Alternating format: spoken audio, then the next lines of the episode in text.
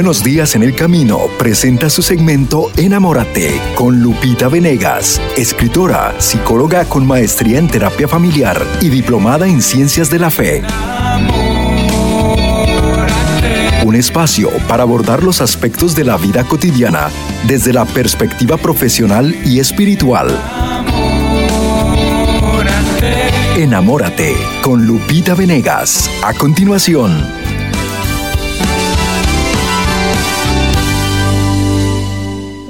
La vida te regresa lo que le das. Ese es el tema del día y de verdad que sí es un principio que, funciona, que es cierto en muchos casos, pero que puede romperse cuando hay un buen cristiano que lleno de Dios elige perdonar. A lo mejor alguien merecía tu castigo, tu desprecio, pero tú eliges perdonar. Ahí la vida no le regresó lo que dio él, sino que le regresó el perdón de Dios. Ese es un caso excepcional y con eso vamos a cerrar. Pero antes entramos de lleno a este principio de vida que es real. Hay una historia muy bonita con un perrito.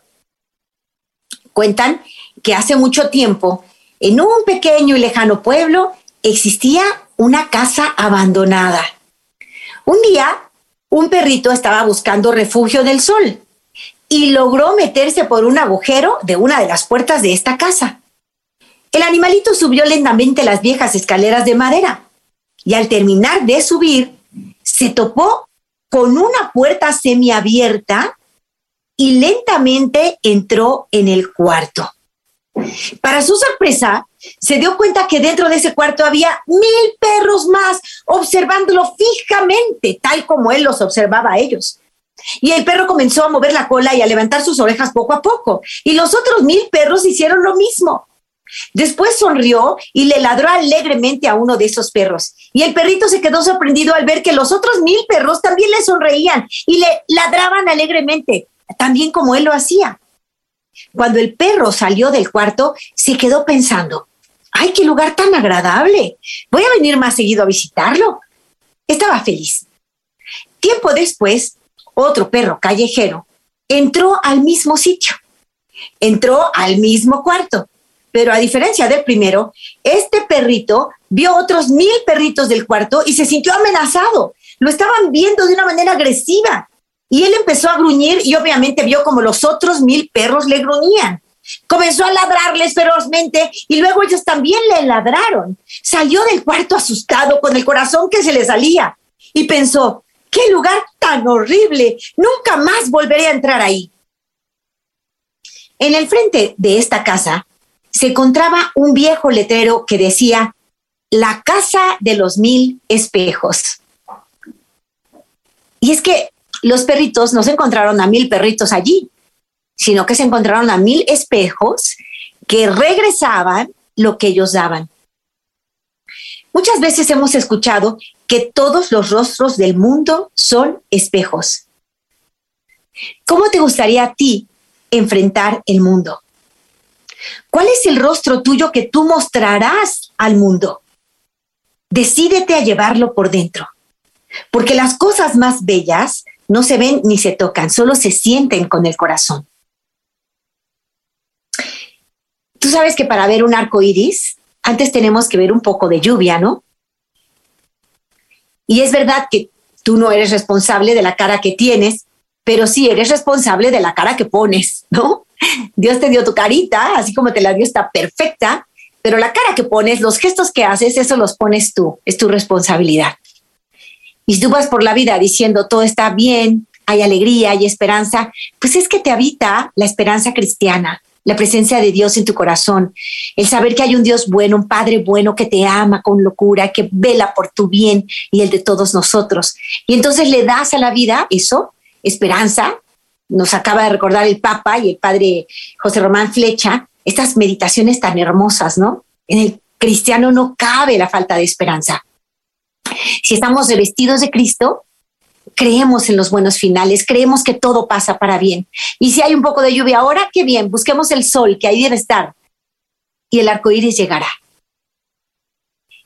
Lo que tú le das al mundo es lo que te regresa.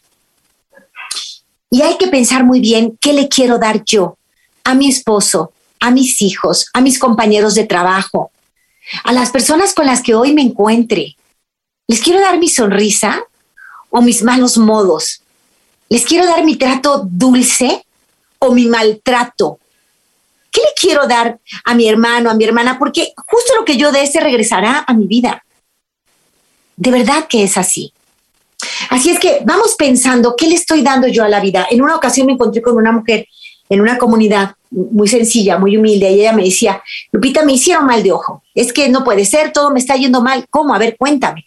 Es que mira, eh, me está mal yendo mal en el trabajo, me bajaron a mi novio con el que yo estaba saliendo, era mi pareja, ya me lo bajaron, y ya sé que me hicieron brujería porque la chava que, que lo jaló es una mujer que hace magia, y además este, me robaron acá, y bueno, me contaba todas las tragedias de su vida y me dijo, estoy, estoy salada, estoy salada, lo malo me acompaña, este, la vida no me da lo mejor y bueno, estaba muy, muy negativa realmente, ¿no?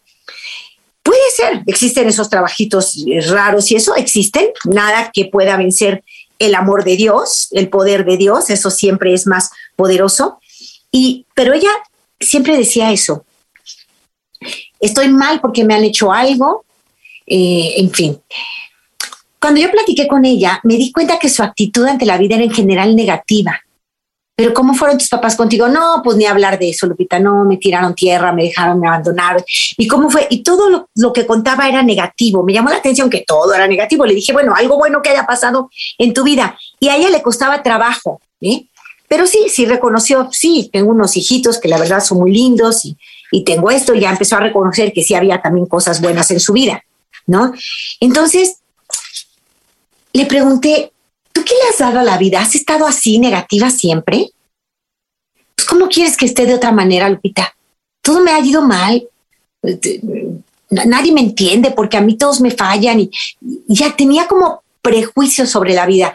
Yo soy un cero a la izquierda, yo soy basura, a mí todos me engañan, todos se aprovechan de mí. Era su forma de ver la vida. Lo que se decía ella a sí misma era lo que le estaba dando al mundo.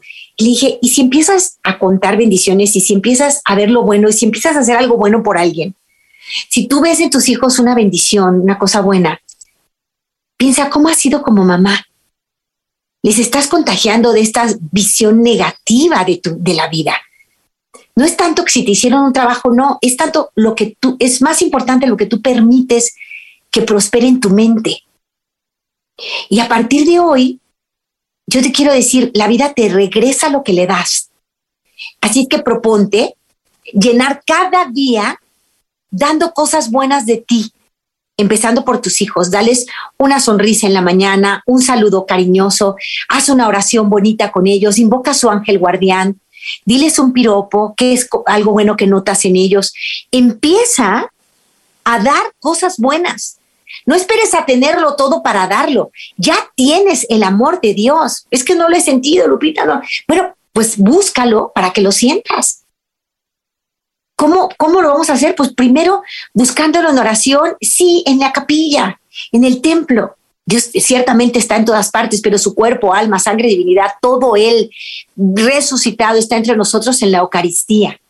Vete frente a la Eucaristía. Dicen que aunque no sepas qué decirle a Dios, Dios te asolea el alma, ¿no? Así cuando vas a la playa y no te quieres asolear, de todas maneras el sol toca tu piel. Lo mismo cuando vas frente al Santísimo, aunque no sepas qué decirle, aunque no has tenido relación con Él, el Señor toca tu alma y la broncea y empiezas a tener unos cambios que te sorprenden. Y ella efectivamente empezó a hacer cosas buenas quiero que te involucres en un apostolado, quiero que lleves arroz a estas personas que les hace falta comida. Y entonces ella empezó a recibir gratitud, bendiciones. Había personas que decían, es usted un ángel para mí. Y ella no lo podía creer, ¿no? Ella estaba fascinada. ¿Por qué? Porque se decidió a darle a la vida cosas buenas en lugar de seguir quejándose.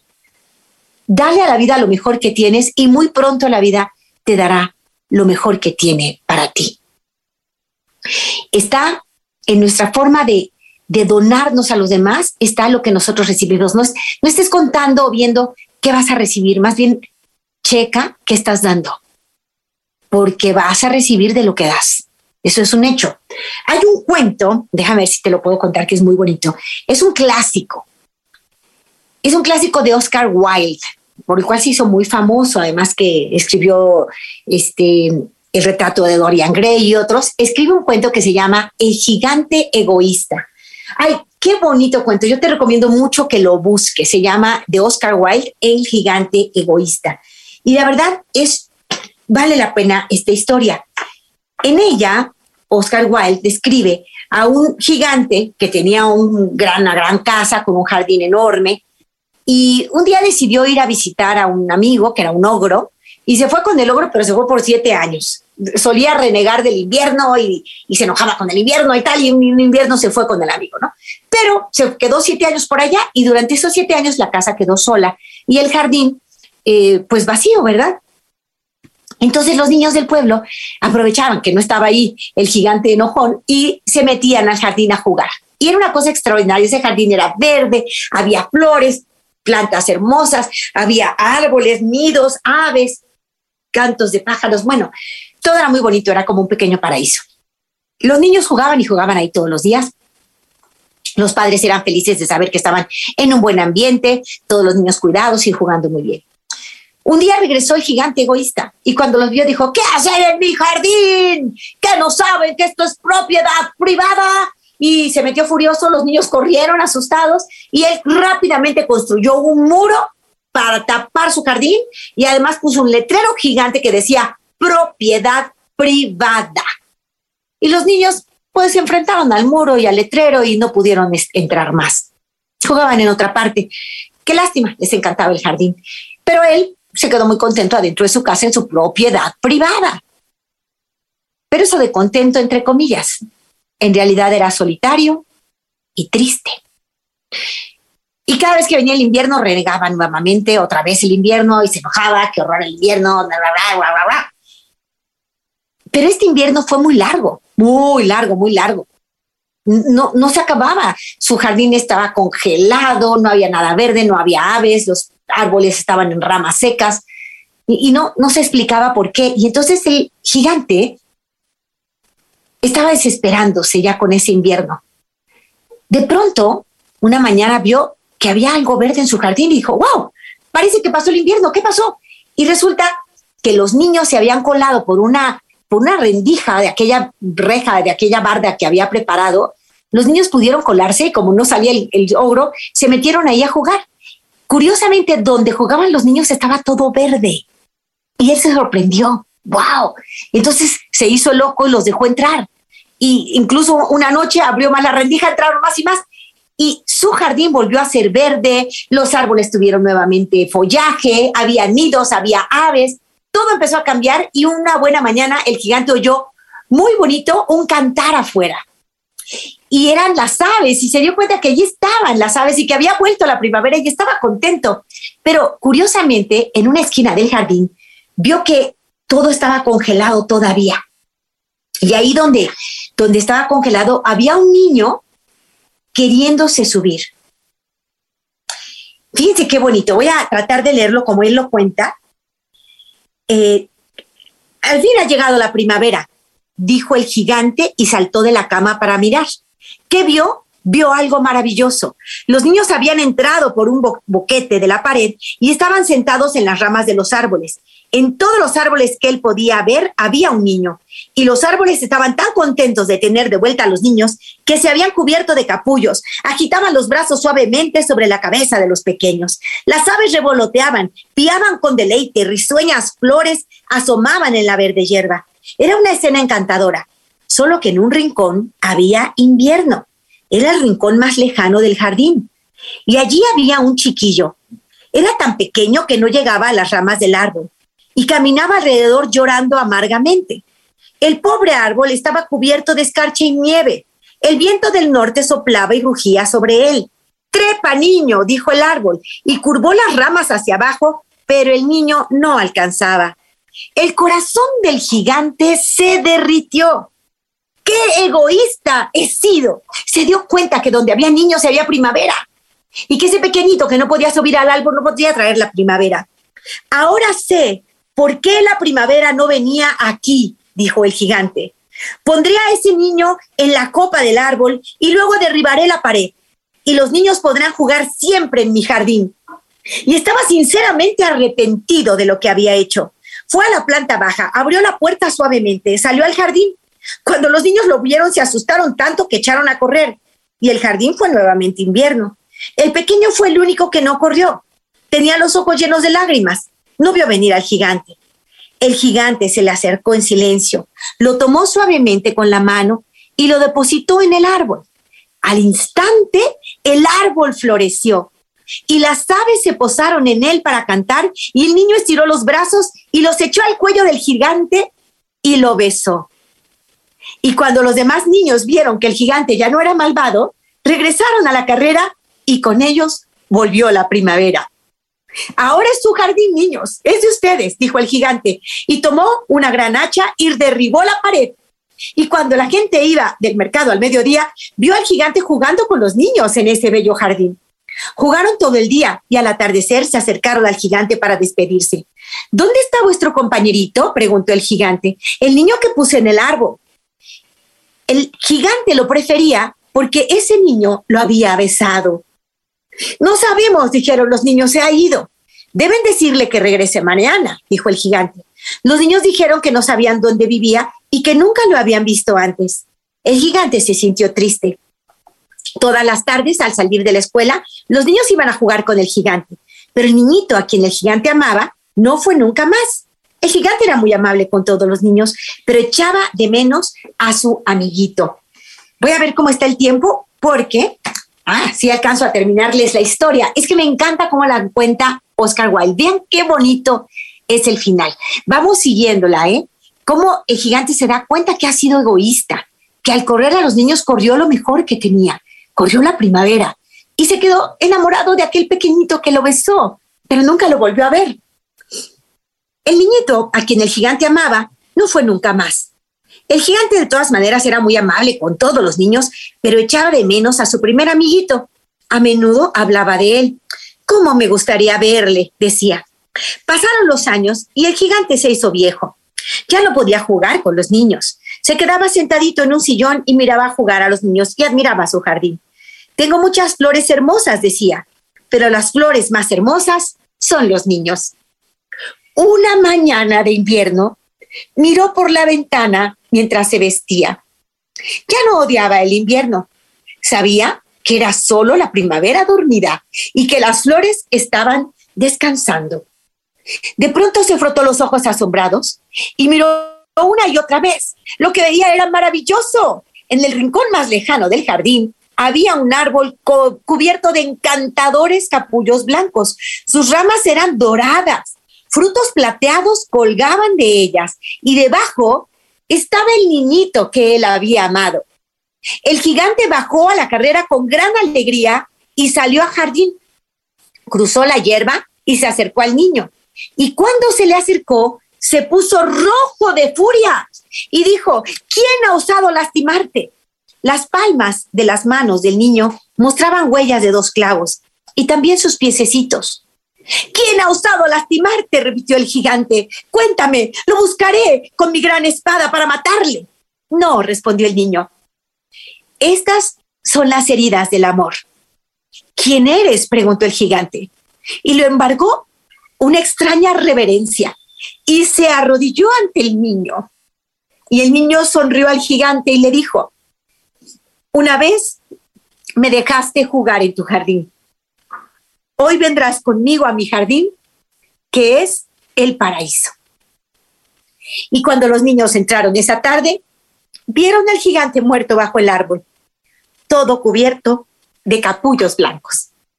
Y colorín colorado, este cuento se ha acabado. Es un hermosísimo clásico este cuento de Oscar Wilde, el gigante egoísta, en donde nos muestra cómo cuando él se abre a la alegría, tiene alegría. En donde nos damos cuenta que si estamos cerrados, cuidando lo que tenemos, que nadie lo toque, entonces perdemos. En donde nos damos cuenta que si no amamos, que si somos egoístas, lo peor de la vida llega a nosotros.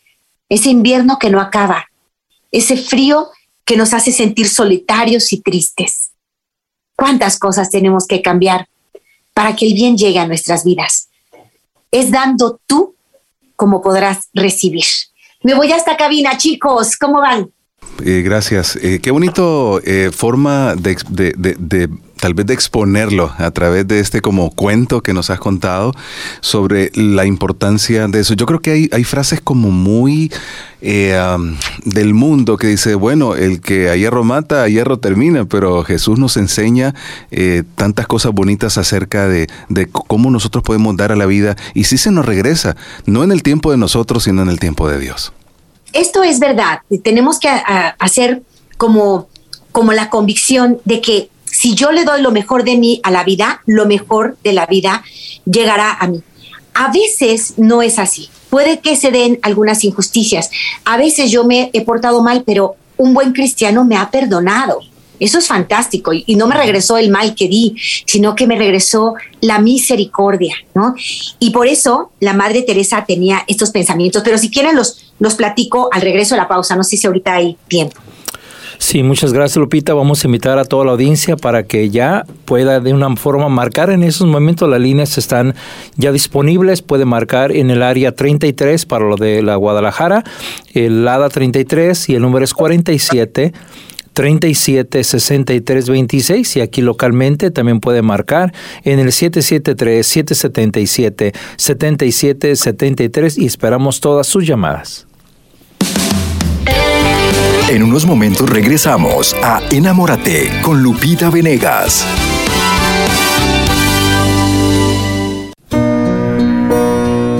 Que a veces les gritamos a mis hijos, tengo un carácter muy fuerte y me desesperaba con ellos a veces y decía, Dios mío, dame paciencia. Y él me la dio y me dijo que mi vida va a cambiar, que no va a ser la misma. Y pues me siento feliz, me siento diferente, bien contenta, bien alegre, bien feliz. Y yo quiero pedirle a todos que sigan al Señor porque Él es el único que nos va a dar lo que necesitamos. Nadie más, nadie nos lo va a dar.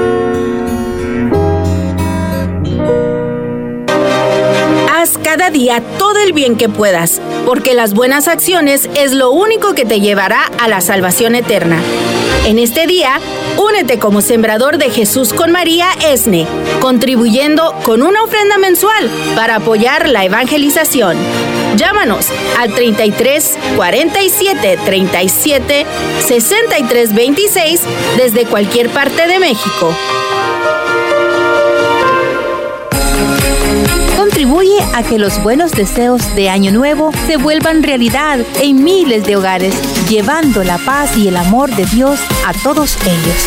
Conviértete hoy en un sembrador con una semilla de generosidad, llamando al 773-777-7773 y en México al 33 47 37 63 26.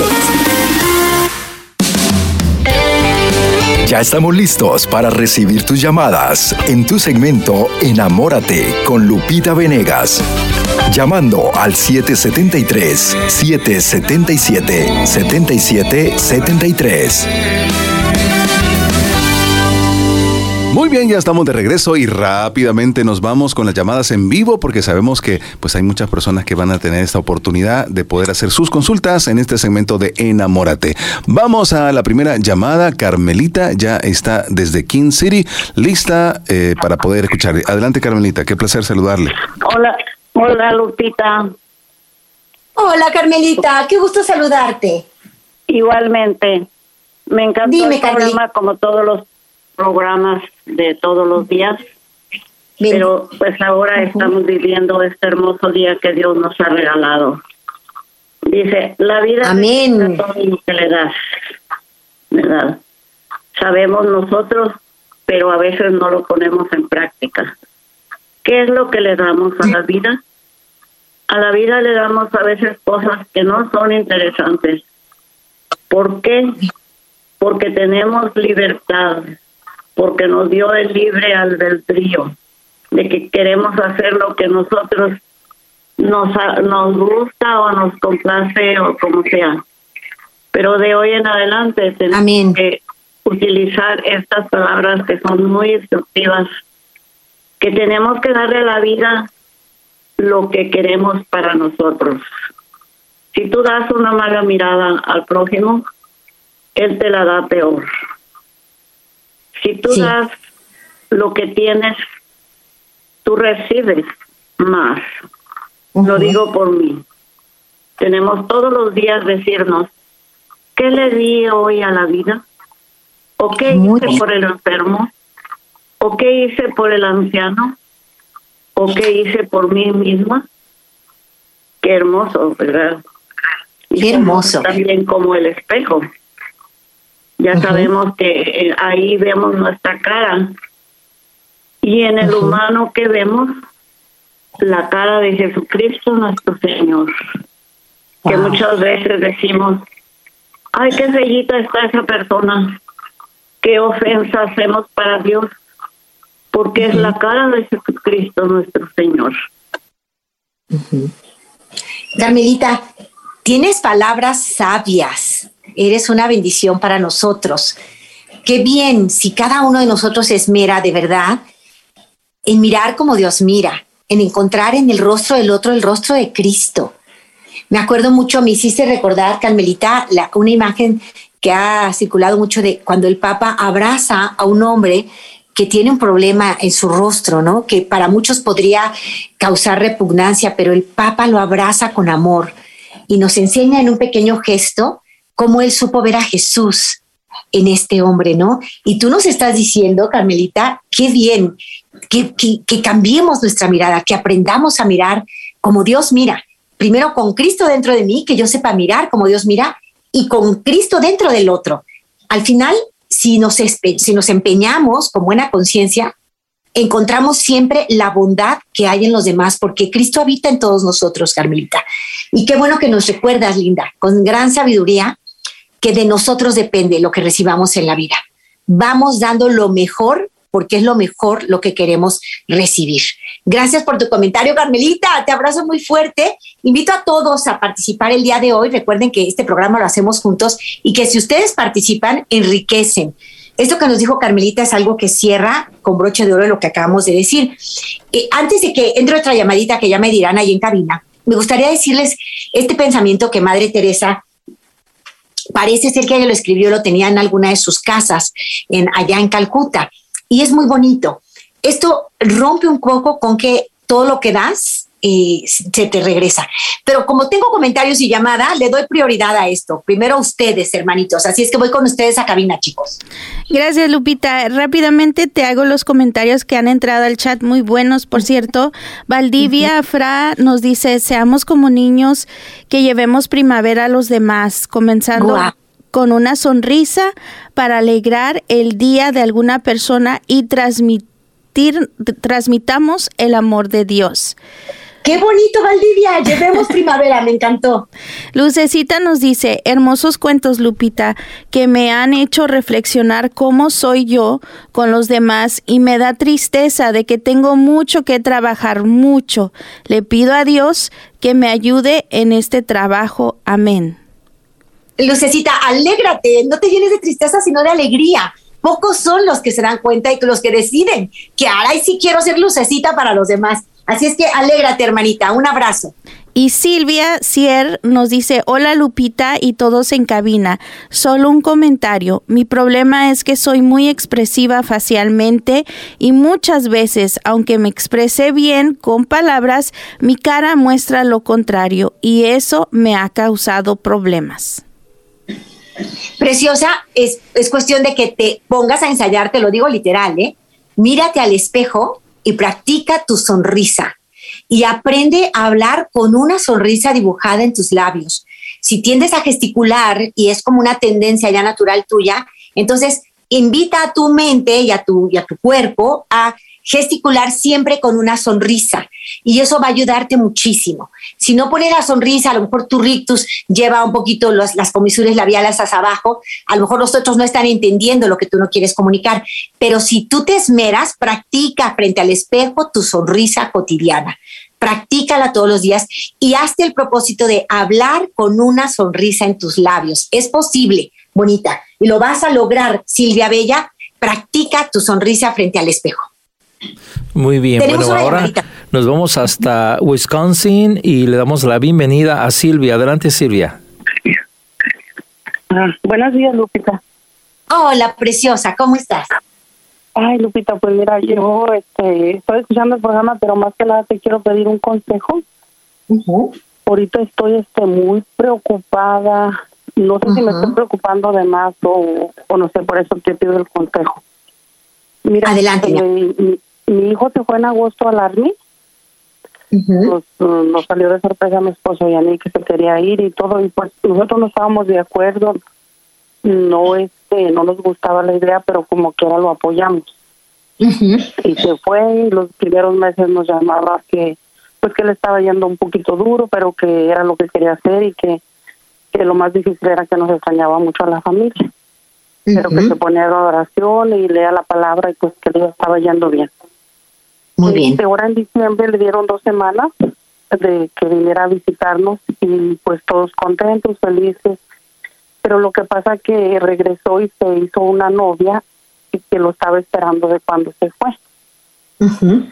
Y hace una semana apenas regresó otra vez al Army y el domingo nos llamó mi esposo a mí y nos da una sorpresa de que dice, mm, papá dice, ya no quiero seguir. Dice, yo quiero regresarme porque ya no estoy a gusto aquí, los extraño mucho, ah, esto ya no me gusta. Entonces, mm, nosotros estamos preocupados de que si realmente es eso o realmente es que quiere regresarse por la chica. Y ahora ¿Qué edad tiene? ya no sabemos qué hacer. Va a cumplir ¿Qué edad tiene? en abril. ¿Perdón? Va a cumplir 21 en abril. 21, ajá, es jovencito apenas. Mira, está joven y, y puede equivocarse. Si él no está contento allá, por algo será. Es cuestión de platicarlo más. El, lo primero el que tiene que sentir él es tu apoyo. O sea, lo primero es, hijo mío, te apoyamos. Si tú no estás a gusto allá, aquí está tu casa, somos tu familia, vente para acá, pero toma la mejor decisión. Si quieres, vente y platicamos. Entonces, hay que platicar con él, este, a ver, y decirle sinceramente, hijo, si es porque te llama eh, tanto la atención esta chica y tienes esta novia, si es solo por ella, nada más piénsalo. Si ella te sabe esperar, a lo mejor en Army puedes hacer una buena carrera y salir adelante muy bien. Si, si solo es por ella, nada más piénsalo. Pero si tú estás realmente incómodo lo que, con lo que estás viviendo allá y todo, cuenta con nosotros. Lo primero que él tiene que tener de parte de su familia es todo el apoyo, todo el apoyo. Y ese apoyo, claro. Creo que, creo que estamos haciendo bien, Lupita, porque fue lo que mi esposo y yo le dijimos. Eh, lo que nos preocupa nada más es que lo hagas porque por la chica, hijo, pero si realmente no estás a gusto y si quieres venirte, pues nosotros igual te vamos a apoyar y te amamos mucho y trata de tomar la mejor decisión en oración, sobre todo. Excelente, excelente. Te quiero felicitar, Silvia. No sé si tú también te llamas Silvia. Sí, ¿verdad? Sí, me llamo Silvia. Preciosa, excelente, le diste la mejor respuesta.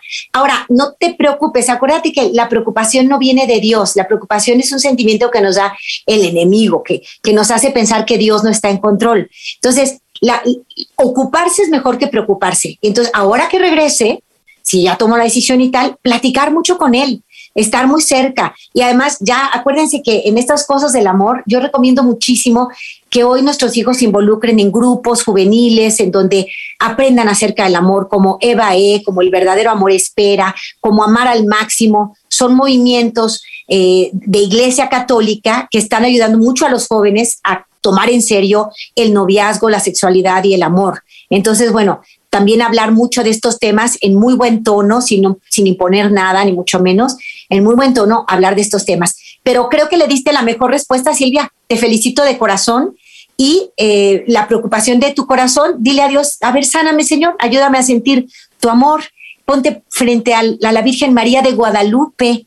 Pídele que con su manto protector cubra a tu hijo, a su novia, a ustedes como padres y confía infinitamente en el gran poder y amor de Dios por tu hijo, porque Jesús y María quieren a tu hijo más que tú, aunque no lo puedas creer. Tú lo amas con locura, tu esposo también, pero la Virgen y Jesús lo aman todavía más. Entonces, ponlo así con, mucha serenidad bajo el manto de María, a los pies de Jesús y ruega por tu hijo. Y tu hijo es bueno, ha orado, ha buscado hacer lo correcto. Y si se equivoca en la profesión, hombre, que se equivoque, que no se equivoque en el amor, eso sí es importante. Pero en la profesión no pasa nada, está joven y, puede cambiar y puede empezar otra vez. ¿eh? Lupita, Dios te bendiga. Dios te bendiga, hermanita, te abrazo muy fuerte. No sé si hay otro comentario por ahí. Eh, ahorita sí, vamos a leer un comentario. Llamadas eh, ya no tenemos, pero eh, Charito va a leer el comentario en nuestra sección de chat. Sí, Sofía Paz dice, hola Lupita, algo que trato de usar para mantener buena actitud y dar lo mejor es recordar la oración de San Francisco de Asís, hazme un instrumento de tu paz. Y el señor Ernesto dice, saludos Lupita, excelente mensaje y tu programa, Dios te bendiga no sabes qué maravilla, se los agradezco de corazón. Y tú nos has dado una clave bellísima, hermosa, cuando nos hablas de esta oración de San Francisco, Señor, hazme un instrumento de tu paz. Es una oración bellísima que yo quisiera que toda familia cristiana la tuviera en casa.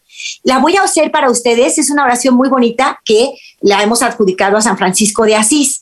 Y es el, nombre que elige el Papa hoy, Papa Francisco, lo hace precisamente por San Francisco de Asís y quiere llevarnos a vivir como él vivía, con un amor totalmente humilde de cara a Dios. Y decía San Francisco, Señor, haz de mí un instrumento de tu paz, que donde haya odio, yo lleve amor, que donde haya injuria, yo lleve perdón, que donde haya duda, yo siempre fe en ti. Ayúdame a nunca buscar ser consolada, sino consolar. A no buscar ser entendida, sino entender. A no buscar ser amada, sino amar. Hazme un instrumento de tu paz. Es perdonando como nos das perdón. Es dando a todos lo que tú nos das. Es muriendo como volvemos a nacer. Es dando como recibimos. Ayúdame, Maestro Divino, a no buscar ser consolado, sino consolar. Lo repetí, creo. A, no querer ser entendido, sino, querer, sino entender, a no querer ser amado, sino amor, sino amar. Hazme, Señor, un instrumento de tu paz. Aunque no la dije perfecta, eh, ustedes la conocen y es una oración que debemos hacer vida. Si yo encuentro a alguien triste, Señor, déjame sembrarle alegría. ¿No? Claro, compartes, eh, te conmueves, compartes su dolor, haces que le duela menos, pero siembras alegría.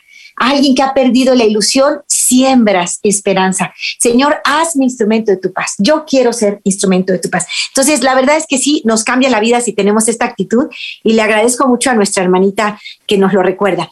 Y eh, les voy a leer, si no hay otra llamadita, tengo estos... Ay, no, ya no tengo tiempo. El tiempo se me va. Sí hay ah, tiempo, Lupita. Sí hay tiempo. y tenemos ahorita eh, desde Denver, Colorado, eh, una, la mamá de Manuela. Están escuchando ellas ahorita tu programa y ahorita ellas van al rumbo al hospital porque su hija, una joven, estaba embarazada y su, su niño en el vientre murió y ahorita van al hospital a hacer una cirugía y ellos eh, esperan unas palabras de ti. Te abrazo fuertemente, preciosa. Claro que es doloroso perder a un bebé, perder una ilusión. Te abrazo y estoy contigo. Y quiero que, sientas que somos muchos los que en este momento nos estamos uniendo a ti. Hay una corte de ángeles que te rodean, no solo tus padres, tu familia que está contigo, sino también todos los radioescuchas en este momento. Estamos con esos ángeles contigo, diciéndote que Dios es tan sabio que jamás se equivoca, y que cada criaturita ha sido pensada por Él desde toda la eternidad y que de alguna forma, aunque ahora no lo entiendes, hermosa, has cumplido una misión. Tú amaste a tu criaturita por estos meses, por estos días en tu vientre, la has amado con todo tu corazón, la has esperado con toda tu ilusión y es antes que hijo tuyo, hijo de Dios. Y tú ya le diste amor, que era tu misión. Al final todos los padres de familia queremos devolver nuestros hijos al Señor, son del Señor, nos los da, nos los confía y nosotros formamos su corazón para que vuelvan a Dios. Dios te confió por estos días, semanas o meses una criaturita que tú supiste amar con ilusión. Y aunque no te tocó conocerla linda, te tocó amarla este tiempo y se la estás regresando a Dios. Así que te abrazo muy fuerte, ten confianza que esta personita linda desde el cielo velará por ti y por sus otros hermanitos. Ten mucha confianza que el buen final llega, linda, que el amor de Dios lo vas a sentir porque está rodeándote, protegiéndote, cubriéndote para fortalecerte. ¿Va? Yo te abrazo muy fuerte y te pongo muy cerca de María. María sufrió dolores inenarrables con su hijo y ella puede comprender tu dolor. Así es que bajo tu manto protector coloca tu criaturita y colócate tú misma, hermosa. Y es María que te dice, no te aflija cosa alguna. Estoy yo aquí, que soy tu madre. Y es una madre que te comprende como madre, te acompaña en tu dolor, pero también te brinda la esperanza de saber que esa criaturita amada de Dios está con Él. Indefectiblemente está con Él y velará por ti y todos los que amas. Te abrazo muy fuerte, preciosa. Y a todas ustedes, pues que la acompañan, Dios les dé fortaleza y mucho amor para permanecer a su lado en estos momentos duros. No sé si tenemos algo más, hermanitos. Eh, no, por el momento no tenemos más llamadas, eh, Lupita. Eh, yo creo que ese mensaje que tú acabas de decir eh, ya en los últimos minutos que nos quedan, yo creo que es para muchas personas, no solamente para, para esta persona que, que, llamó. Eh, yo creo que es importante tener la certeza de que cuando nosotros estamos con alguna dificultad, Jesús está como poniéndonos la mano en el hombro. ¿Tú has visto algunas fotografías o pinturas donde Jesús está abrazando, por ejemplo, a un médico que está operando? A mí me encanta esa, esa clase de fotografía porque es, esa es la realidad. A veces nosotros no lo creemos y por eso no lo sentimos. Tú dijiste, siempre hay una legión de ángeles eh, cuidándonos y, estar velando por nosotros, y ya no digamos nuestra madre. Así que yo creo que es importante tener fe de que ellos siempre están apoyándonos y están con nosotros. Y ellos saben el, momento correcto y el momento adecuado eh, para poder, eh, pues, si así el Dios Padre lo quiere, poder tener respuestas a tantas dudas que nosotros tenemos cuando estamos en dificultades hay misterios preciosos, hay misterios, nosotros no podemos entender muchas veces, pero, pero Dios es infinitamente bueno. Lo único que podemos esperar de Él son bendiciones. Si esto está ocurriendo es por algo muy bueno para tu bebé en primer lugar y para fortalecerte a ti como mujer, para ayudarte a valorar la vida también, para defenderla. Entonces, Dios tiene previstos muchos bienes que va a sacar de esto, que de momento es un mal para, ante nuestros ojos, ¿no? Es muy duro, preciosa, pero vamos a pedir también por esos médicos que te atenderán, que todo esté bien, por tu familia, porque tu corazón sea sanado, restaurado, porque Dios que te ama infinitamente y ama infinitamente a tu criatura, solo procura el bien de todos nosotros. Y aunque no lo podamos comprender ahora, ya en, unos días, en, unas semanas, tú podrás empezar a ver el por qué y te dará muchísima tranquilidad saber cuánto te ama Dios. Muy, muy, muy fuerte abrazo para ti, preciosa. Y gracias a todos los que hoy han llamado. Recuerden que con sus llamadas construimos el programa y hoy hemos tratado de aprender cómo la vida nos va a regresar lo que le damos.